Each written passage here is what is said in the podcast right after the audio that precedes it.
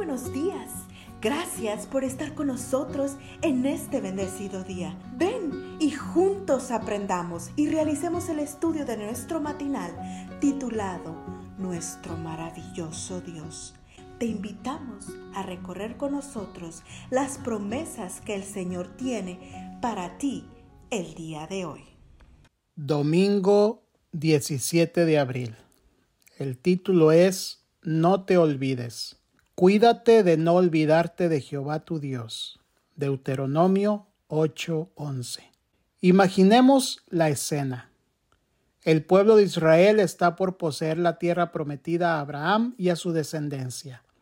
Por su falta de fe, han vagado durante cuarenta años por el desierto y ahora, mientras acampan en las llanuras de Moab, Moisés prepara al pueblo para la ocupación de Canaán. ¿De qué les habla Moisés a sabiendas de que es poco el tiempo que le queda como líder del pueblo? Les habla de la fidelidad de Dios a las promesas del pacto hecho a sus padres. Les habla de cómo Dios los libertó de la servidumbre egipcia y de la forma milagrosa como los condujo durante su marcha por el desierto. En otras palabras, los exhorta a no olvidar. ¿Por qué ese llamado a no olvidar? Para poder responder, primero hemos de entender lo que en el Antiguo Testamento significan las palabras olvidar y recordar. En opinión de Lawrence O. Richards, para la mentalidad hebrea, olvidar equivale a no dar a los hechos del pasado una aplicación significativa en el presente, o sea, significa no aprender de nuestros errores. De manera correspondiente, el llamado a recordar implica mucho más que el simple acto de traer a la memoria hechos del pasado. Según Richards, incluye enfocar la memoria en lo que Dios es y lo que Él ha hecho en favor de Israel, lo cual debe dar como resultado una vida de obediencia, algo así como contar nuestras bendiciones. ¿Qué es lo que, según Moisés, el pueblo de Israel no debía olvidar? Leamos. Cuídate de no olvidarte de Jehová, que te sacó de la tierra de Egipto, de casa de servidumbre. Deuteronomio 6:12. Te acordarás de todo el camino por donde te ha traído Jehová, tu Dios, estos cuarenta años en el desierto el vestido que llevabas puesto nunca envejeció, ni el pie se te ha hinchado en estos cuarenta años. Deuteronomio 8, 2 y 4.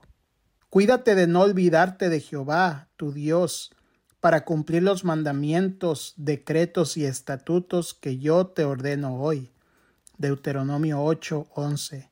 En pocas palabras, los israelitas debían recordar lo que ni tú ni yo podemos darnos el lujo de olvidar, que Dios no solo es nuestro libertador, sino también nuestro sustentador, y que por amor a aquel que nos amó primero, hemos de cumplir sus mandamientos. ¿Has sido liberado de la servidumbre del pecado? ¿Tienes salud, trabajo y pan en la mesa?